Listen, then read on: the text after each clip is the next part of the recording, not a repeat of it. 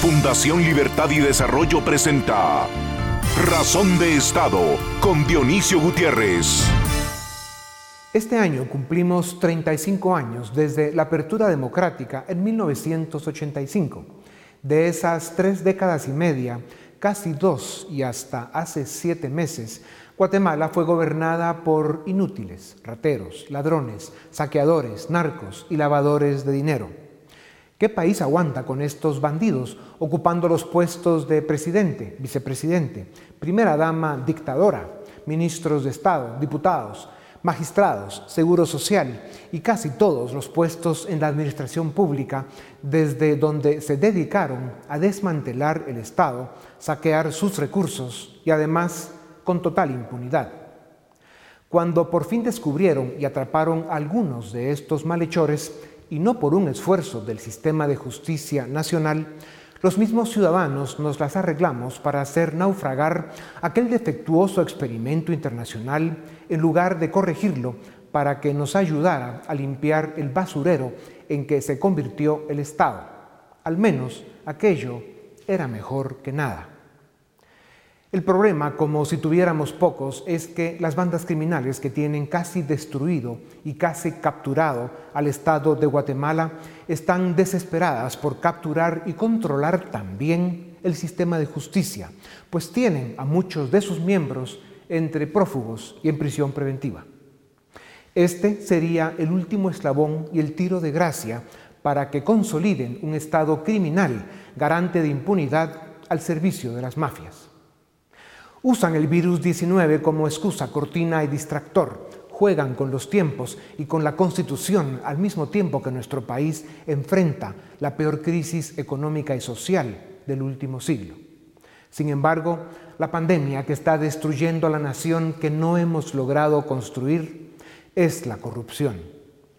Decaímos en una sociedad de debates adulterados que buscan confundir, manipular y engañar, en una sociedad en la que cada cual con su discurso y cada uno con sus intereses nos volvimos como un barco al que le entra agua, por la izquierda, por el centro y por la derecha.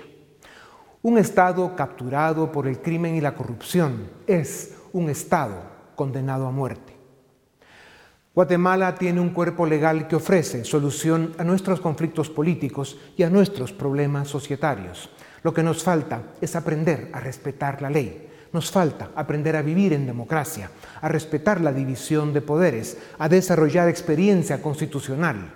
Lo que nos falta es el ciudadano, un ciudadano presente, exigente, comprometido y dispuesto a luchar por su país, por su democracia, por un Estado de derecho, por su libertad. Si queremos ver a Guatemala en el pedestal de las naciones modernas y desarrolladas, lo que nos falta es construir y consolidar la cultura democrática, liberal y republicana. A continuación, el documental En Razón de Estado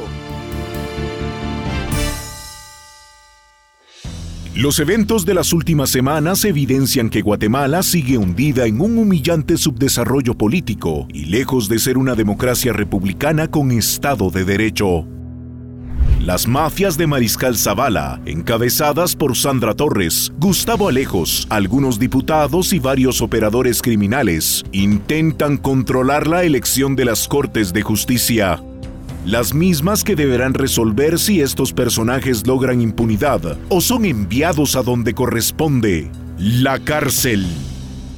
La estrategia de estas mafias es manipular los tiempos de la elección de cortes, lo cual nos puede arrastrar hasta abril de 2021, cuando habrían logrado expulsar a la actual Corte de Constitucionalidad, que, a pesar de algunas actuaciones cuestionables, varias de ellas cargadas de ideología y exentas de ortodoxia económica, ha sido un bastión en la lucha contra la corrupción la descomposición de una parte del gremio de juristas y muchas de las cortes quedó evidenciada en la forma tan burda como encausaron sus garras contra el vicepresidente de la República. Esta conspiración de los idiotas inició con la acción de Nimrod Israel Esteves, uno de esos abogadillos de cartón, títere y merluzo servil a intereses oscuros, quien presentó una denuncia espuria, politiquera e ilegítima contra el vicepresidente de la República, el siguiente acto de esta vergonzosa trama fue la resolución sorpresiva de la Corte Suprema de Justicia para dar trámite inmediato a la solicitud de retiro de inmunidad al vicepresidente Castillo la misma corte que ha protegido a Felipe Alejos y a decenas de diputados señalados de graves actos de corrupción. La ofensiva de las mafias por capturar las cortes del país y golpear al vicepresidente evidencia el descaro y la ambición de quienes quieren consolidar un sistema diseñado desde la corrupción y para la corrupción. Estos mercaderes de la política y operadores del crimen organizado están convencidos de que podrán consolidar un Estado criminal en Guatemala, donde el saqueo, el crimen, el narcotráfico y la corrupción queden impunes. Sin embargo, estos mafiosos son tan mediocres que no ven que el sistema de corrupción que quieren imponer afecta intereses internacionales y convierte a Guatemala en una amenaza a la seguridad regional. Por esa razón, fiscales e investigadores de Estados Unidos han iniciado una ofensiva para cazar a estos delincuentes que, entre otros delitos, utilizan jurisdicción americana para cometer sus fechorías. Manuel Valdizón, Mario Estrada, Juan Pablo González y decenas de narcotraficantes y lavadores de dinero enfrentan hoy el Poder Judicial de Estados Unidos, un país donde la ley se respeta y existe el Estado de Derecho. El último delincuente citado a enfrentar la justicia americana es el exministro de Economía, Asisclo Valladares, señalado en Guatemala de actividades ilícitas como soborno, asociación ilícita y lavado de dinero. Valladares utilizó el sistema financiero de Estados Unidos para cometer varios delitos, su búsqueda insaciable de dinero en efectivo para sobornar políticos le llevó a utilizar dinero proveniente del narcotráfico y de la corrupción. Y eso, en cualquier país del mundo, entre otras cosas, se llama lavado de dinero. Aunque los mismos de siempre quieren defender lo indefendible, la Corte Federal del Distrito Sur de Florida tiene documentos con información financiera y declaraciones de socios y testigos, entre los que hay narcotraficantes capturados, que confesaron las historias de corrupción, las indecencias y las desvergüenzas de Asisclo Valladares. Mientras tanto, en Guatemala, los cinco diputados que hace menos de un año concluyeron que las denuncias contra Valladares eran espurias y prefirieron protegerlo, sufrirán de insomnio porque saben que, más temprano que tarde, la justicia americana tocará sus puertas.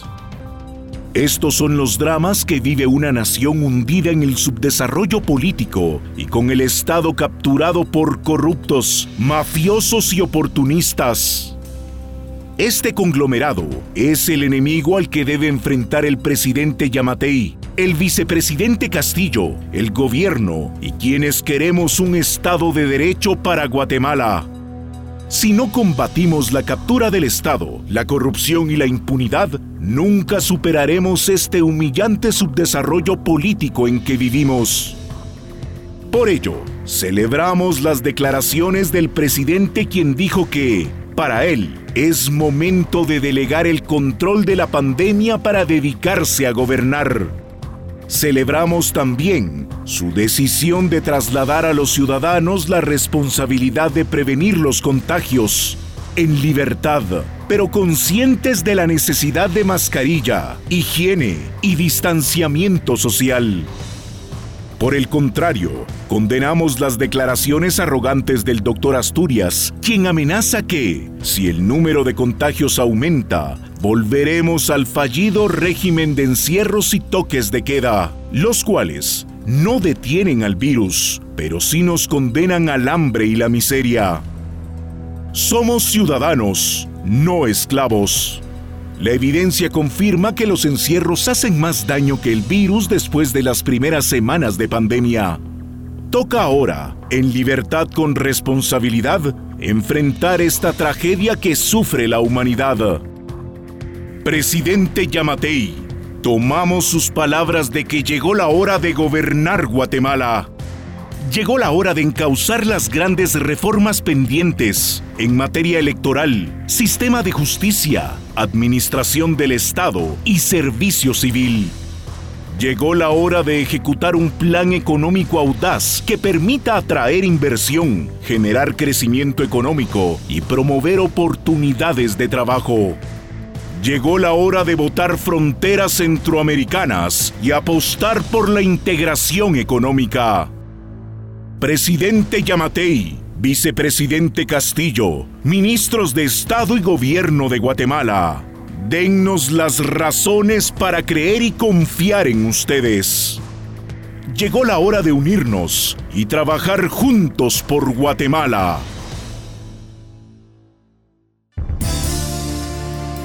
A continuación, una entrevista exclusiva en Razón de Estado. Bienvenidos a Razón de Estado. Tengo el gusto de presentarles a don Pedro Brolo Vila, ministro de Relaciones Exteriores. Es licenciado en Administración con maestría en Análisis y Administración de la Confiabilidad y tiene una especialización internacional en Derechos Humanos cambio climático, políticas públicas, entre otras cosas.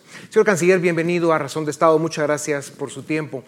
Eh, usted participó hace un mes de forma virtual en un foro político de alto nivel del Consejo Económico Social de la ONU y destacó la importancia del multilateralismo, la paz y el desarrollo para las generaciones presentes y futuras. Eh, la crisis en tres dimensiones que provoca la pandemia económica, social y política eh, expone a las incipientes democracias como la de Guatemala a serias amenazas en su estabilidad política.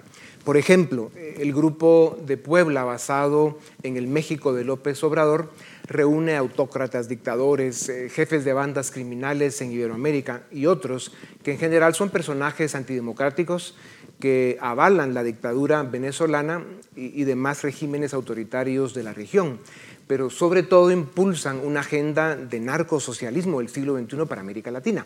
¿Cómo quedan el multilateralismo, la paz y el desarrollo, que solo se pueden dar en libertad y en democracia, de frente a amenazas como esta? Eh, ¿Qué acciones puede y debe tomar Guatemala para contrarrestar el avance del autoritarismo, del populismo y de cualquier amenaza contra las libertades civiles en la región?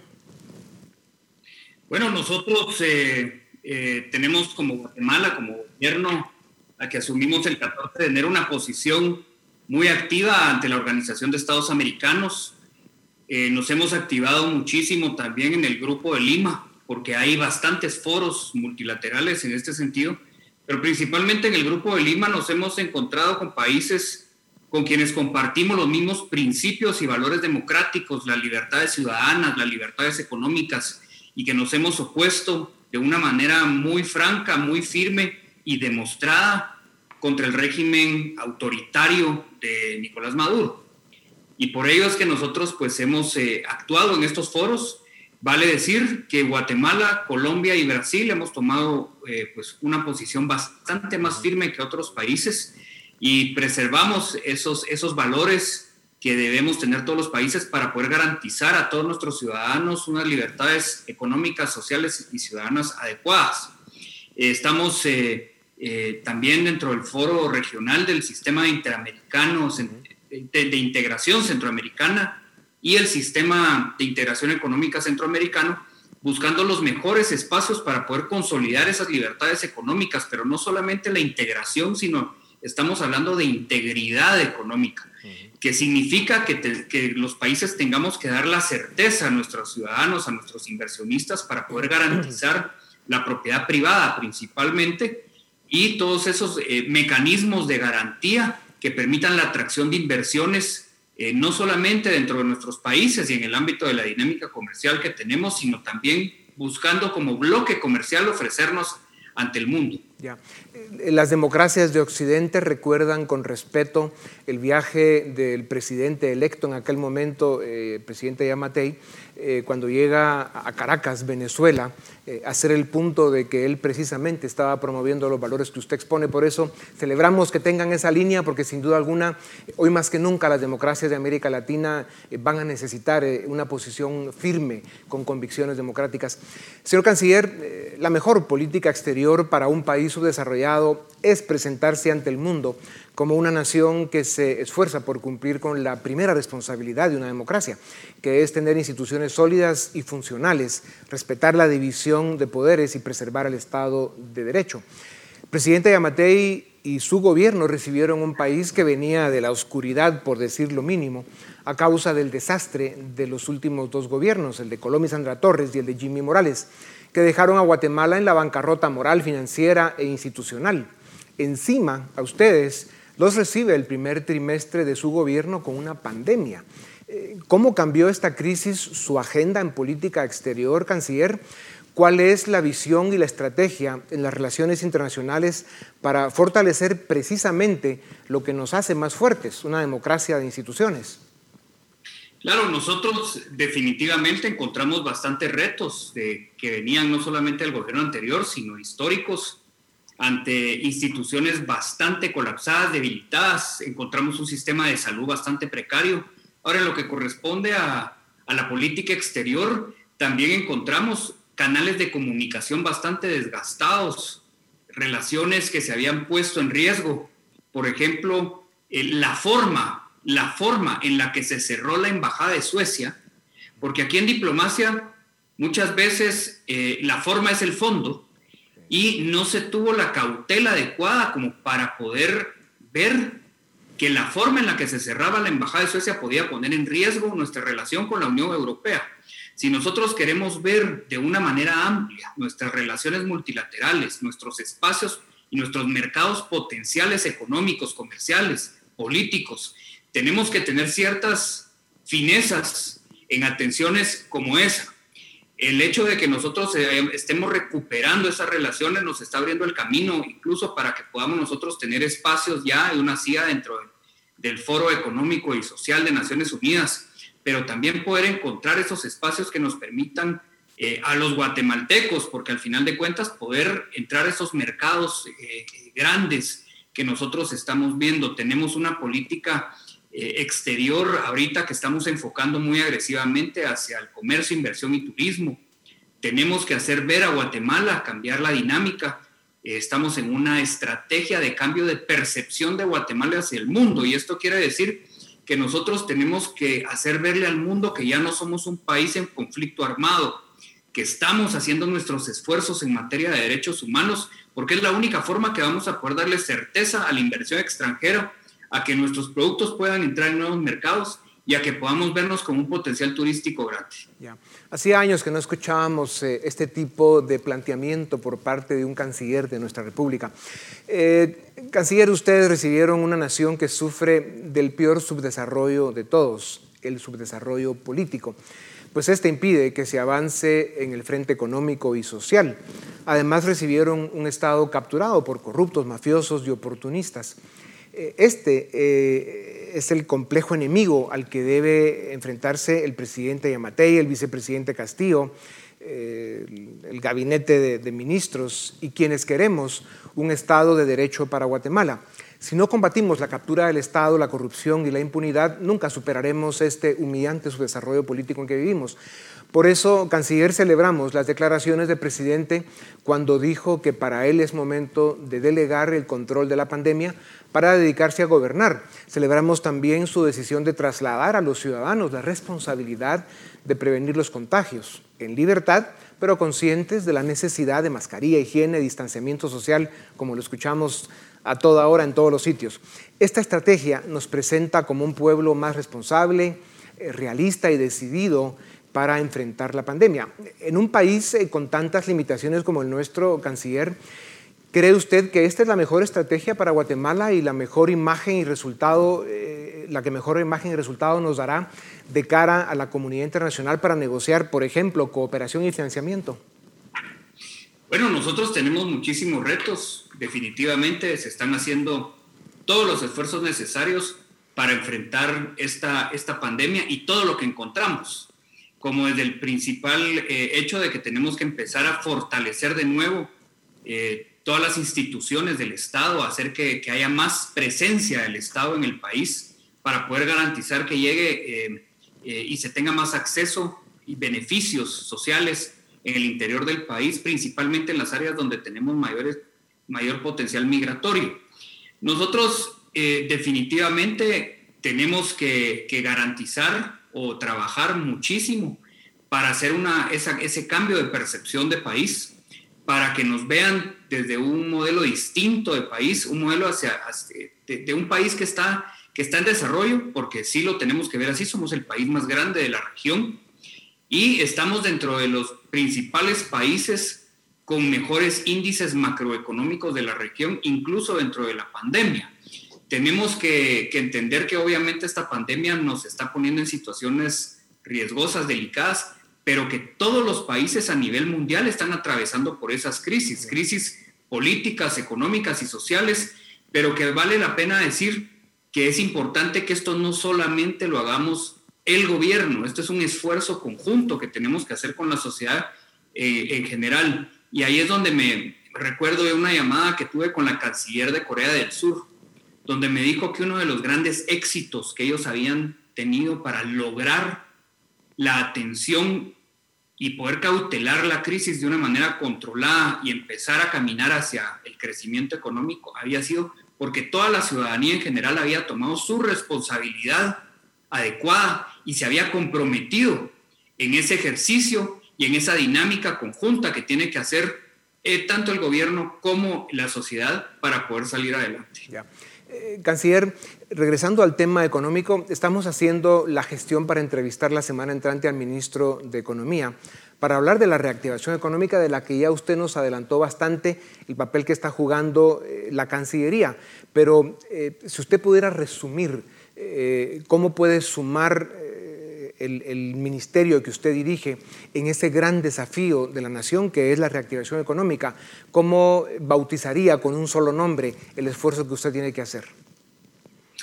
Bueno, nosotros tenemos ahorita, eh, vamos a presentar en las próximas semanas nuestro plan de, la red de consejeros comerciales, eh, donde nosotros estamos potenciando el comercio, inversión y turismo, porque tenemos que generar y tenemos que empezar a hacer que la diplomacia genere una rentabilidad económica para el país.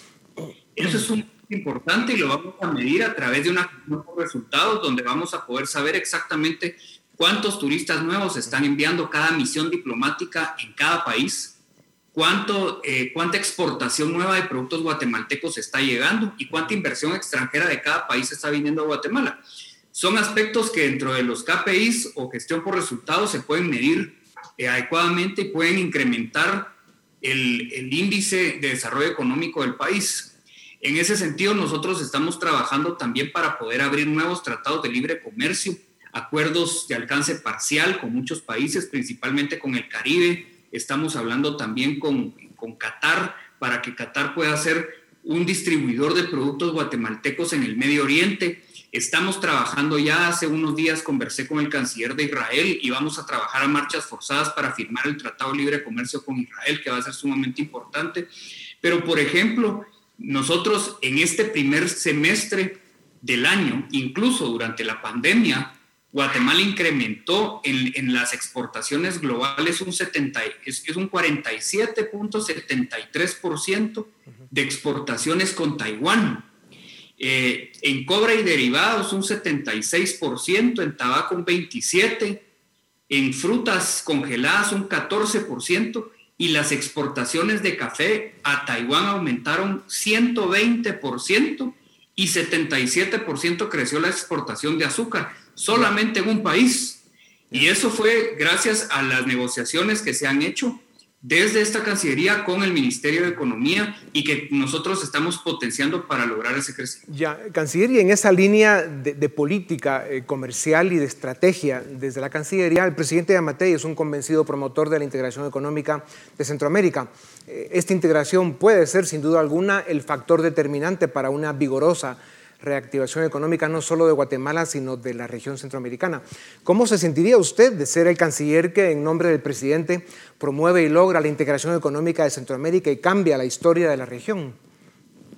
Bueno, para nosotros sería un logro enorme que en el que estamos trabajando. De hecho, se había iniciado un proceso desde los presidentes y el presidente Yamatei había hecho ya las gestiones necesarias con el presidente de Honduras y con el de El Salvador para empezar ese proceso de integración aérea donde se iban a tratar eh, cielos abiertos, acuerdos de cielos abiertos, un desaduanaje, o sea, eh, romper aduanas para poder integrar el intercambio de personas, la libre locomoción de personas y productos entre nuestros países, cosa que obviamente dentro de los protocolos sanitarios durante la pandemia tuvo que cambiar lamentablemente, pero que nosotros esperamos que la nueva normalidad nos permita poder también ponernos manos a la obra en poder integrar esos esfuerzos y homologar protocolos sanitarios.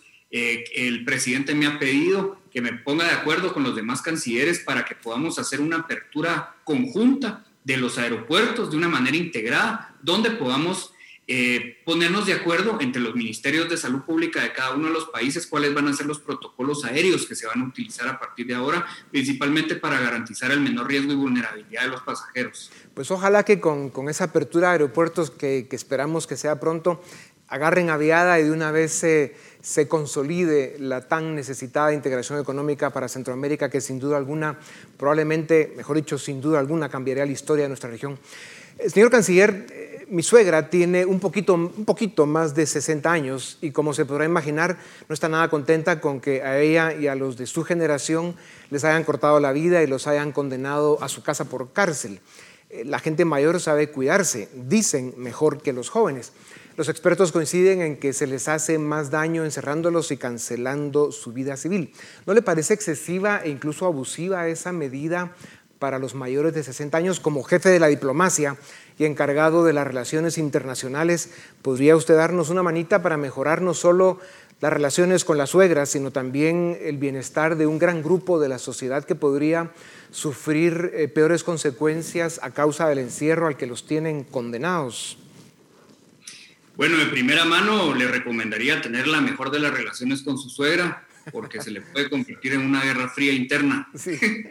Eh, en segundo lugar, eh, Dionisio, en, momentos de una pandemia es bastante complicado eh, establecer protocolos sanitarios. Se han tomado muchos ejemplos a nivel internacional y, y se hacen muchos sacrificios para poder proteger a, las, a los sectores más vulnerables a mí me parte verdaderamente el alma cada vez que mi hijo pequeño de tres años me dice, papi, cuando se quita el coronavirus vamos a poder ir a pasos y pedales o vamos a poder salir otra vez como lo hacíamos antes.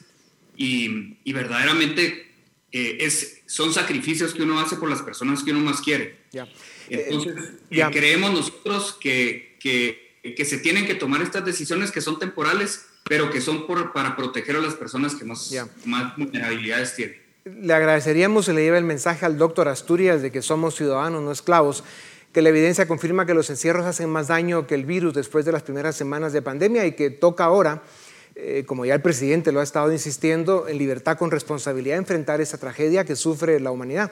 O sea, estamos de acuerdo con el presidente, eh, insisto, en que es una responsabilidad de cada quien. En Guatemala y en cualquier país democrático y civilizado del planeta nos haría la campaña, canciller. Nos quedan pocos segundos voy a trasladar su mensaje. Gracias, canciller. Para terminar, señor canciller, en nuestro documental, al final, eh, le pedimos al gobierno que nos dé las razones para creer y confiar en ustedes y que llegó la hora de unirnos para trabajar juntos por Guatemala. Eh, a pesar de las tragedias que está provocando esa pandemia, para quienes creemos en ustedes, se anima a afirmar usted, señor canciller, aquí y ahora, que el gobierno del presidente Yamatei tiene la gran oportunidad y puede pasar a la historia como el gobierno de transición que inició los cambios y las grandes reformas que el país necesita? Definitivamente nosotros sabemos que tenemos grandes retos. Este es, una, este es un momento históricamente complicado, no solo para Guatemala, sino a nivel mundial. Estamos sacándolo con la cara al frente, eh, con todo el mejor deseo de cambiar el país tal y como nosotros iniciamos. Y ténganlo por seguro que de parte de este servidor y del gabinete y el presidente van a tener la mejor de las voluntades y deseos de poder sacar adelante este país. Tenemos todavía mucho tramo que recorrer, en el gobierno sentimos que llevamos años trabajando y apenas son seis, siete meses, pero lo estamos haciendo con la mejor de las voluntades, con los mejores deseos y, que y este, este país va a salir adelante, eso estamos seguros, va a salir adelante, vamos a salir adelante y estamos enfocándonos muchísimo en este momento en el desarrollo económico. Pues muchas gracias, señor canciller. Sin duda alguna, eh, los ciudadanos responsables necesitamos que su gobierno sea exitoso y que juntos saquemos el país adelante, especialmente como usted bien lo dijo, eh, dentro de estas circunstancias tan complejas que vive el mundo. Muchísimas gracias por su tiempo, a ustedes también gracias. Esto es Razón de Estado. A continuación, el debate en Razón de Estado. Damos inicio al debate en Razón de Estado. Hoy vamos a discutir sobre la captura del sistema de justicia en Guatemala. Contamos con dos invitados. En primer lugar, Alfredo Ortega, quien es un abogado que cuenta con una maestría en Derecho Internacional por la Universidad de Notre Dame y una maestría también en, Derecho, en Políticas Públicas de la Universidad de Oxford. También contamos con la participación de Edgar Ortiz, quien es el director del área jurídica de la Fundación Libertad y Desarrollo. A ambos muchas gracias por estar esta noche en Razón de Estado. Edgar, empecemos contigo. Para muchas personas resulta confuso lo que está sucediendo con el sistema de justicia. Vemos que van ante juicios, vemos acciones del MP, vemos acciones de diferentes actores. La pregunta es, ¿está siendo tomado el sistema de justicia por las mafias y por el crimen organizado? ¿Cuál es la evidencia al respecto? Gracias, Paul. Yo creo que la pregunta es muy importante porque a veces nos perdemos con todos estos detalles que obviamente para los abogados son más o menos comprensibles, pero para la población no. Pero vayamos a, la esencia. No nos olvidemos que en 2014, cuando se eligió a la actual Corte Suprema de Justicia, la sesión en el Congreso para elegir a los magistrados duró 40 minutos. O sea, en 40 minutos ellos decidieron quién iba a ser la Corte Suprema de Justicia. Y luego, eh, años después, eh, hubo pues algunos magistrados que tuvieron que renunciar por señalamientos criminales. Hay eh, dos de ellos que renunciaron, una de ellas que es Blanca Stalin, guarda prisión preventiva. Luego Manuel Valdizón, eh, en una confesión, eh, prácticamente revela cómo se acordó eh, de forma oscura la negociación para integrar esa Corte Suprema de Justicia. O sea que esa evidencia es muy contundente. y luego, en, en, épocas recientes, hablando de los procesos que tú referías, podemos ver, por ejemplo, que varios magistrados de sala de apelaciones que integraron la Corte Suprema para conocer los antejuicios. Uno de ellos, Edwin Misávila, que fue abogado de Roxana Valdetti, eh, pues tiene señalamientos por amparar a invasores de fincas. Tenemos al, magistrado López Espaillat, que tiene un audio con Gustavo Alejos negociando su libertad condicional. Y luego caemos al gran caso, que es esa reunión que sostuvieron varios diputados, electores y aspirantes a magistrados con el procesado por múltiples procesos Gustavo Alejos. Todo eso es una evidencia más que contundente que hay demasiada influencia del crimen organizado y de grupos de interés oscuros, ya eh, de hecho en el Poder Judicial, que ya no es una sospecha, que ya es una confirmación. Alfredo, ¿cuál es tu opinión al respecto? ¿Coincides con ese diagnóstico o no? Bueno, es difícil, eh, es difícil rebatir eh, la, evidencia que presenta Edgar. Realmente el proceso de degradación institucional que diría, me parece, se, está consolidando en estos últimos, eh, estos últimos años, no es nuevo. Como bien eh, menciona Edgar, pues en el proceso del 2014 fue un proceso eh, señalado múltiples veces, pero esto, de nuevo, es algo que ha ocurrido gradualmente, que, se que es una crisis que se ha profundizado y que me parece que este es el corolario final de esta degradación institucional por influencias políticas, influencias del crimen organizado y sobre todo por la erosión eh, del sistema de justicia como tal, al, al verlo como un eh, botín político y un mecanismo para garantizar impunidad, y que en tanto no se reforme la constitución, este proceso de, degradación eh, continuará a no sé a qué, a qué, a qué, a cuáles serán los fines insospechados. Quizás ver a magistrados de la Corte Suprema de Justicia eh, vinculados al crimen organizado, es decir, al, narcotráfico. Eso, eso quizás eh, será el, final más insospechado. Ya la segunda bancada más grande del Congreso está controlada por, un partido eh, fuertemente vinculado al narcotráfico, de manera que no sería una sorpresa. Así que sí, sí, estoy muy de acuerdo con Edgar eh, en su lectura y me parece que eh, sobre todo es por esta eh, debilidad institucional que, que se manifiesta ¿no? a, través de, a, través de estos procesos. Edgar, en esta lucha por el sistema de justicia, vemos, por ejemplo, que las órdenes, los dictámenes de la Corte de Constitucionalidad básicamente no son obedecidos, no son acatados. Vemos a un Congreso que básicamente no toma acciones dadas las, eh, estos dictámenes que ha hecho la Corte de Constitucionalidad y vemos que la Corte Suprema de Justicia también está en la misma situación. Estamos viendo que la Corte de Constitucionalidad básicamente nadie la está respetando. ¿A dónde vamos a parar con esta situación? ¿Cuál es el futuro que podemos ver? Eh, ¿Cuál va a ser el, el desenlace? Yo creo que lo que estamos viendo es una batalla de desgaste. Es decir, el Congreso tiene ahora mismo una prioridad la Corte de Constitucionalidad lo que hizo fue, a petición del Ministerio Público, esto no se nos tiene que olvidar, porque no fue Perico de los Palotes o Juan Pérez, el Ministerio Público, a través de sus investigaciones, cuestionó el proceso de elección de altas cortes.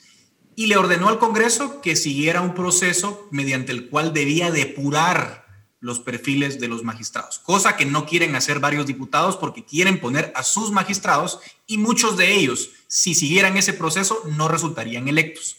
Entonces, por esa razón, lo que el Congreso está haciendo es debilitar a la CC a través de ataques espurios para retrasar lo más que pueda el proceso de elección de altas cortes llevarla hasta abril de 2021, que es cuando vence el nombramiento de los magistrados de la CC, y no hacerle caso a esa sentencia y poner en las altas cortes a los que a ellos se les da la gana para que mañana, cuando sus casos de corrupción lleguen a las cortes, ellos sean protegidos. Entonces, el fondo del asunto, Paul, es desobedecerle a la CC, cuestionarle su legitimidad para no hacerle caso en esa famosa sentencia que estoy hablando y elegir a la Corte Suprema de Justicia de, a su medida y a su conveniencia.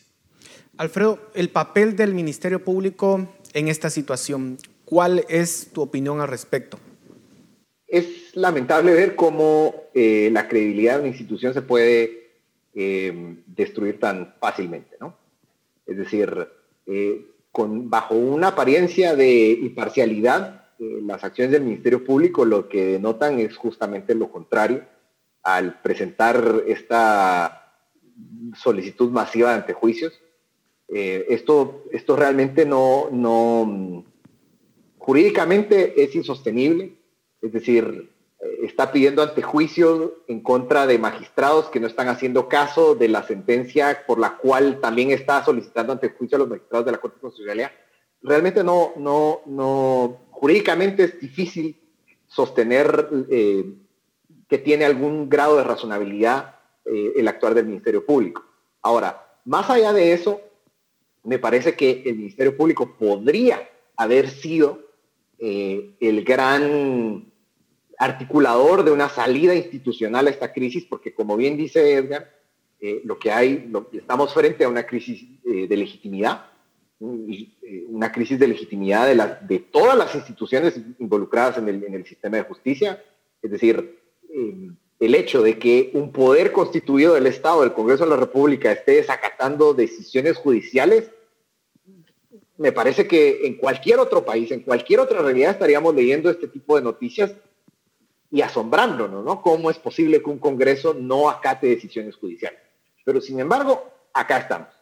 Eh, y me parece que eh, tristemente esa oportunidad que estaba abierta para que el Ministerio Público eh, reaccionara ante esta crisis de, de legitimidad y pudiese dar una salida institucional a, esta crisis se perdió y, por el contrario, las acciones del Ministerio Público vienen a profundizar la crisis en la que nos encontramos.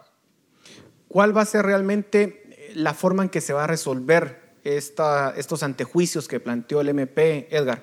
Porque básicamente planteó antejuicios para muchísimos funcionarios públicos. ¿Cuáles, ¿Cuáles son los escenarios que se podrían ver? A mí está claro, aquí hay antejuicios contra los magistrados de la Corte de Constitucionalidad y luego contra diputados y contra eh, magistrados de la Corte Suprema.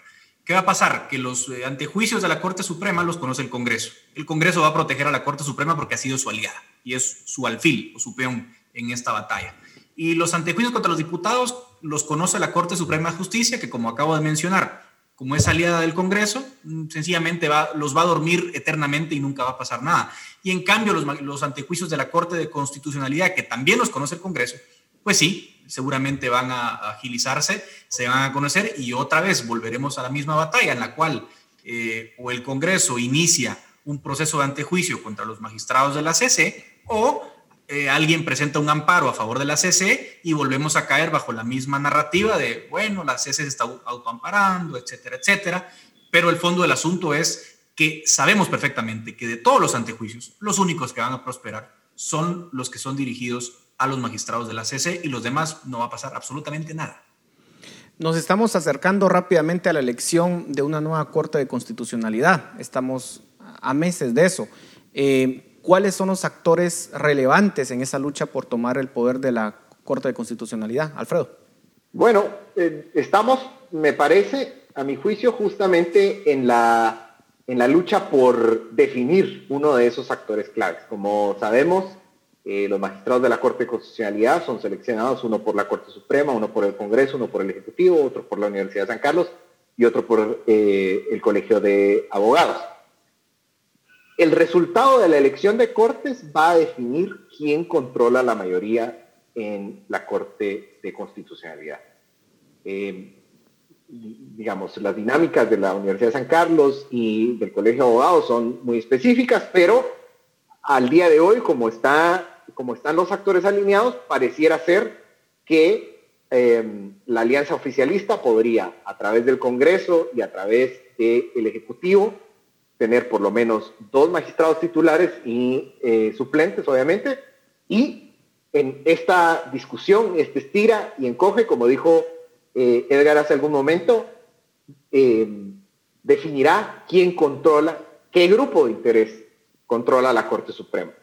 Si la Corte Suprema de Justicia está controlada por grupos de interés que buscan impunidad, pues de manera similar, quien vaya a ser designado o designada como eh, a, una magistratura de la Corte de Constitucionalidad, tendrá el mismo mandato. Edgar, en este sentido, ¿cómo ves también esta, esta elección? ¿Es una elección que va a resultar en una consolidación del Estado de Derecho en Guatemala o corremos realmente el riesgo de caer eh, en este índice? No, yo coincido con la lectura de Alfredo y corremos el riesgo de que ahora la CC esté capturado por el poder político y por, obviamente, a su vez el poder político está eh, nutrido de crimen organizado en muchas de sus facciones. Entonces, ¿qué va a pasar? El Congreso ya tiene una alianza eh, alineada con intereses oscuros. Ellos van a nombrar seguramente un magistrado de la CC. Y fíjense aquí, tal vez la estrategia puede ser interesante.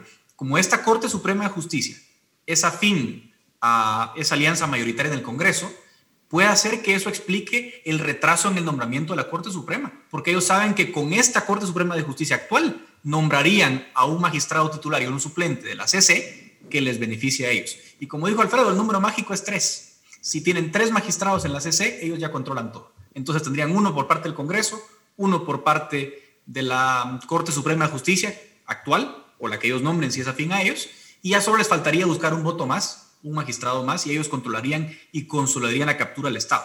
Así que, para responder concretamente a tu pregunta, es sí, lo más probable es que los poderes oscuros acaben controlando también a la Corte de Constitucionalidad, que con todos sus errores y las críticas que le podamos hacer a la actual magistratura, no es precisamente una magistratura que responda al actual poder político y esa es la molestia en estos momentos de varios diputados. Ahora, claramente lo que vemos es que este sistema necesita ser reformado eh, y se ha hablado muchas veces al respecto. Llevamos posiblemente 20 años discutiendo el tema y nunca lo logramos concretar. ¿Es posible hablar de una reforma al sistema de justicia en estas condiciones y con los actuales, eh, digamos, actores? Es necesario, es impostergable la discusión nacional sobre la, reforma al sistema de justicia. Eh, pues bueno, como sabemos, ya hace algunos años se presentó una, una propuesta que fracasó precisamente por la falta de apoyos políticos y ahora lo que me preocuparía en lo personal es eh, en manos de quién, quién conduce el liderazgo de eh, algo tan importante como la reforma al sistema de justicia. Es decir, son pocas cosas las que hay que cambiar. Tampoco es que tenemos que modificar eh, eh, la ingeniería total del, Estado de Guatemala. Lo que necesitamos son jueces de carrera que sean seleccionados con base en sus méritos personales y profesionales y que sean ajenos al poder político. Ahora, esas tres cosas se logran por medio de cambios en, cuanto a la forma que se nombran, cada cuánto se nombran, eh, que, no, que no tendrían que ser tan controversiales, pero pues son muchos años que la clase política de este país está acostumbrada a ver un, em, un alfil, como dijo Edgar, en las cortes del país. Y romper ese esquema de poder y esa, y esa lógica de poder eh, me parece que será bastante difícil. Edgar, ¿ves posible una reforma al sistema de justicia? ¿Ves posible que sea que se pueda rescatar lo que estamos, este proceso de degradación de la justicia que ustedes han descrito? Lamentablemente, como dice Alfredo, el proceso es necesario, si no vamos a estar en cuatro años en las mismas, otra vez denunciando la captura de las cortes, etcétera, etcétera. Pero Alfredo dan el clavo, ¿quién la va a liderar? Para mí habría que hacer un llamado en estos momentos al presidente de la República, quien ha sido la persona que en marzo de este año dijo, miren, yo voy a liderar ese proceso, porque si no hay un líder de una reforma eh, a la justicia en el sentido correcto, las cosas no van a cambiar. Y probablemente, eh, independientemente de la opinión de cada quien, el presidente es quizás el único en estos momentos que podría, en todo caso, eh, liderar algún esfuerzo. En el Congreso es muy difícil porque hay 19 bancadas, entonces ahí no va a pasar absolutamente nada. Entonces el presidente tiene aquí un, un, mandato, él representa la unidad nacional, él es un líder, digamos, por su, por su cargo, por su posición, y sería el único, en todo caso, que podría emprender este esfuerzo y ojalá lo haga. Lo anunció, pero ojalá lo logre hacer. Alfredo, vemos cierta indolencia de alguna parte de la ciudadanía sobre el tema porque lo ven a veces muy lejano. Piensan que lo que suceda en el sistema de justicia en última instancia no les termina afectando. ¿Podrías explicarnos en pocos segundos cuál es la relación entre la justicia y la vida común de los ciudadanos? ¿Cómo les afecta? Estoy de acuerdo que es difícil para para un ciudadano común y corriente relacionarse con estas discusiones de, amparos por aquí, amparos por allá. Pero al final de cuentas, para la ciudadanía me parece que lo que tiene que ponerse a pensar eh, cuando decimos que queremos un sistema de justicia independiente, eficaz y eh, fortalecido, es que el día que las personas sean objeto de la delincuencia común, el día que las personas sean objeto de alguna, algún problema con, personas con quienes ejercen contratación en el, día a día, pues tengan un lugar a donde ir y reivindicar sus derechos y, pedir que se cumplan sus derechos. Ah, me parece que eh, en términos generales la ciudadanía tiene que eh, saber que un sistema de justicia independiente y eficaz es la única forma que se van a proteger sus derechos fundamentales. Bueno, y con esas palabras terminamos. Muchas gracias a ambos por sus reflexiones. A ustedes muchas gracias por su atención. Nos vemos la próxima semana. Razón de Estado con Dionisio Gutiérrez es una producción de Fundación Libertad y Desarrollo.